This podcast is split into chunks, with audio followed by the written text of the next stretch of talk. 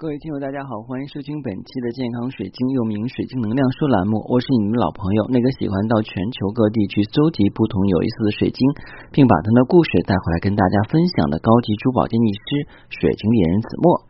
欢迎收听本期的节目。我记得我在上大学的时候啊，曾经有一门选修课叫做电影赏析。不知道大家有上大学的时候有没有上过这种选修性课程？那这种课程的话，就是可学可不学，但是有些挺热门的课程你要抢的。像这种电影课程，因为到那儿以后就是每天上课，然后就会去看电影的时间。虽然有的时候电影的话呢，并不定是我们想的那种很激烈精彩，但是有些比较有内涵的影片，老师也是愿意去放的。我记得那个电影选修课曾经有一次的话，留作业是要把那期。电影的观后感写完以后，提交给老师作为当时节课的作业。嗯，因为那个时候我还不太喜欢上网，那是零几年的时候嘛，那时候是电脑不是很普及。那当然也有些人的话会去网吧上网，我不太喜欢那种乌烟瘴气的地方。那我那天呢正好翘课去做别的事情了。当我听到有这个作业的时候的话呢，就问周围人有没有看过。后来我发现我们宿舍没有人选到那个课，你就我一个人选了，周围人也不认识。那我就知道这个名字啊，就叫做《闻香识女人》啊。嗯，其实这个片子挺经典的啊，是一个关于男人的影片啊。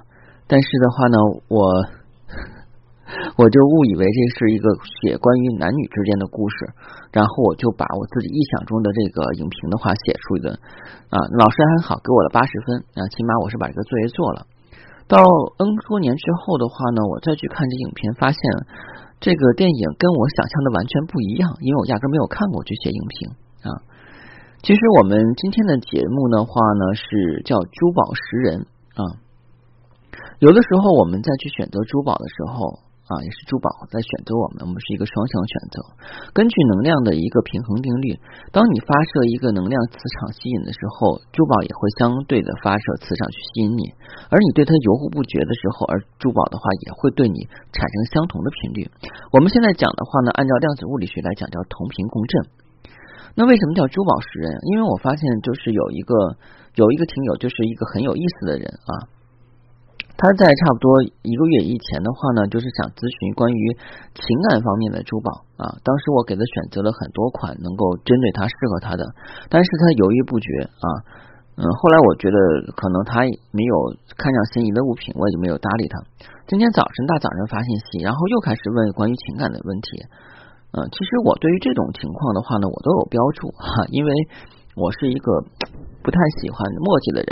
所以，对于一些已经咨询完了，但是没有去选购的话，我就上标注了，咨询了没买的顾客啊，都写清楚了。所以他在问我的时候就没有什么好气儿啊。然后他又问了一些类似的问题，我说你翻记录去啊。嗯，他是要找爱情的一一款金石，但是根据同他的这个交往和过程中的话呢，我发现并不愉快。首先来讲的话，他是将信将疑，这是第一点。第二点的话呢，就是这个觉得。啊，比较疑惑，因为不知道自己该选什么，这个是人之常情啊。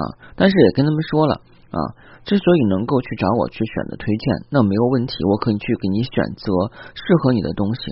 那就像你去医院看病的时候，你要问医生说这个药开的吃了能不能管用？没有任何一个医生跟你说的话百分百治好啊，但是会说这话吃药肯定不一不吃强，而且是量体裁衣对症下药。但是这些人的话呢，就是不明白。在交往的过程中，我就发现哈，就聊天的过程中，他一是很纠结，二是的话呢，存有怀疑跟疑惑。其实为什么说叫珠宝识人，就是说在他选择的东西的时候，你可以看到他的心理啊。这个时候就体现出了学心理学的好处了啊。当然的话，现在市面上有一种就是有什么那个外边的那种培训哈，培训什么心理咨询师什么的，这个我们行业里的人都不太认可啊，因为这种的话呢门槛比较低，并不是人社部培训的。所以我本身来讲，我们啊对这种外行看热闹的事儿的话呢，觉得哈哈一笑啊。当然，对我们珠宝来讲的话，包括我们的这个晶石疗愈也是，外行永远是看热闹啊，他永远不明白里边的原理。就像你去找一个非常知名的专家去看药，是相信他，那你的病就好了一半了啊。如果你是将信将疑的话呢，然后买药还讨还还价，医生一看药，医生这个药很贵，能不能给我开点便宜的药？那医生也说，哎，那我给你开便宜的药的话，那你这个效果就减半了。医生不能这么说，怕你投诉啊啊！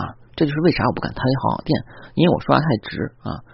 呃，有人说的话啊，我说话直，你别见怪，肯定会有人见怪的呀，因为我就是这种感觉，这种性格啊，我就愿意这么说话啊，我没有必要藏着掖着啊，是什么就是什么，不是什么就不是什么啊，因为我觉得每天要面对很多的人，我要为了你们去装笑脸，迎合你们的需要，最后让你们品头论足啊，那没有必要。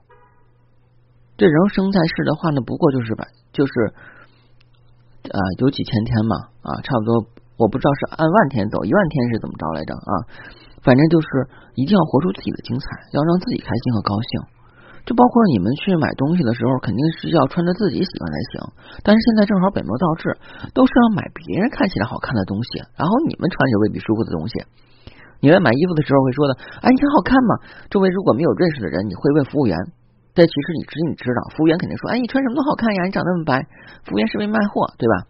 然后呢，要不就是你远程的话，让你的闺蜜看，啊，你的闺蜜可能正在忙着，不厌其烦的啊，挺好看的，你就选这个吧。然后再纠结啊，这个合适不合适啊？价位是有点高，我是很喜欢，但是我穿这个合不合适啊？啊，因为我有些时候的话穿这衣服没有场合呀，因为我平时是在单位是穿工装的，然后上下班时间的话呢，也都是早上跟晚上了，偶尔休假的话，也就是一个礼拜休两三天，那我买这合不合适啊？就开始纠结。所以这两天的话，这样你一天就纠结过去了。当你在纠结过程中的话，你周围的人就在开始进步，就在开始赚钱，就在快的获得更多的荣誉跟他们想得到的东西。为什么说普通人永远是普通人？就是因为他们永远是生活在纠结之中，他们没有时间去思考跟进步，他们永远是在自己的圈里打转，就是一个圆，画一个圈，你在里边转来转去的，就像井底之蛙一样。你没有办法去看到外面的世界，而且的话，当你看到外面世界时，你会充满了羡慕。其实曾经有很多人跟你一样，也是井底之蛙。如果跳出来以后的话，慢慢去适应和改变。而其其他的井底之蛙是怎么样？他跳出来以后看，哎呀，外面世界真好，但是我还是喜欢我自己的地方，有安全感。虽然洞口的话呢很小，天也就洞口那么大，但是我起码觉得话呢，哎，这个是我适应的。外面的世界太大了，我适应不了。那我们对于晶石的选择也是这样的。当我们选择的晶石，你未必去了解它的功效，未必了解的使用方法，未必知道它的效果的时候啊，你可能存在疑惑。那就两两件事，一个的话你就 pass 掉啊，不要再去想，不要浪费你的脑细胞。要的话你就听专家的建议，然后去选择你心仪的东西，或者选择你专家认为你对你有益的东西。那就这两条路，还有什么可选的？既然珠宝是也要选主人的。但你将信将疑的过程中，你的磁场波动的话呢是不稳定的。你就是选择了以后的话，你对他是存有疑惑，他对你也不会很好的帮助。我们交朋友也是这样的，你坦诚对人，人家坦诚对你；你对人心存顾忌，人家也会防着你。这都是相等的。没有人说的话呢，啊，你心防了人，然后人对你特好，那就是纯属傻子。要话有别有用心，或有其他的阴谋，只不过你暂时没有发现。我想在我的课程中的话呢，我把每一件事情都会分析的很透彻，然后的话呢，跟大家去分享这些所感所想。那有些人认为，老师为什么你不把它记录下来？我说，所有的感觉都是我在我突然有灵感的时候去跟你们分享的啊。如果是写刻意写出来的话呢，不一定有这个灵感。就像作家的话呢，文思泉涌是突然有灵感的时候写下来的。你有的是让他去写，他未必能写得出来。因为感情立项啊，跟我们的波动频率是一样的。突然感情来了，你挡也挡不住。但是如果的话，你没有把握好感情，在存疑惑的时候，感情来的时候，你也会失去。这就是为什么那个顾客。目前为止的话，一直在想去招啊招桃花的水晶，但是一直持持着疑惑。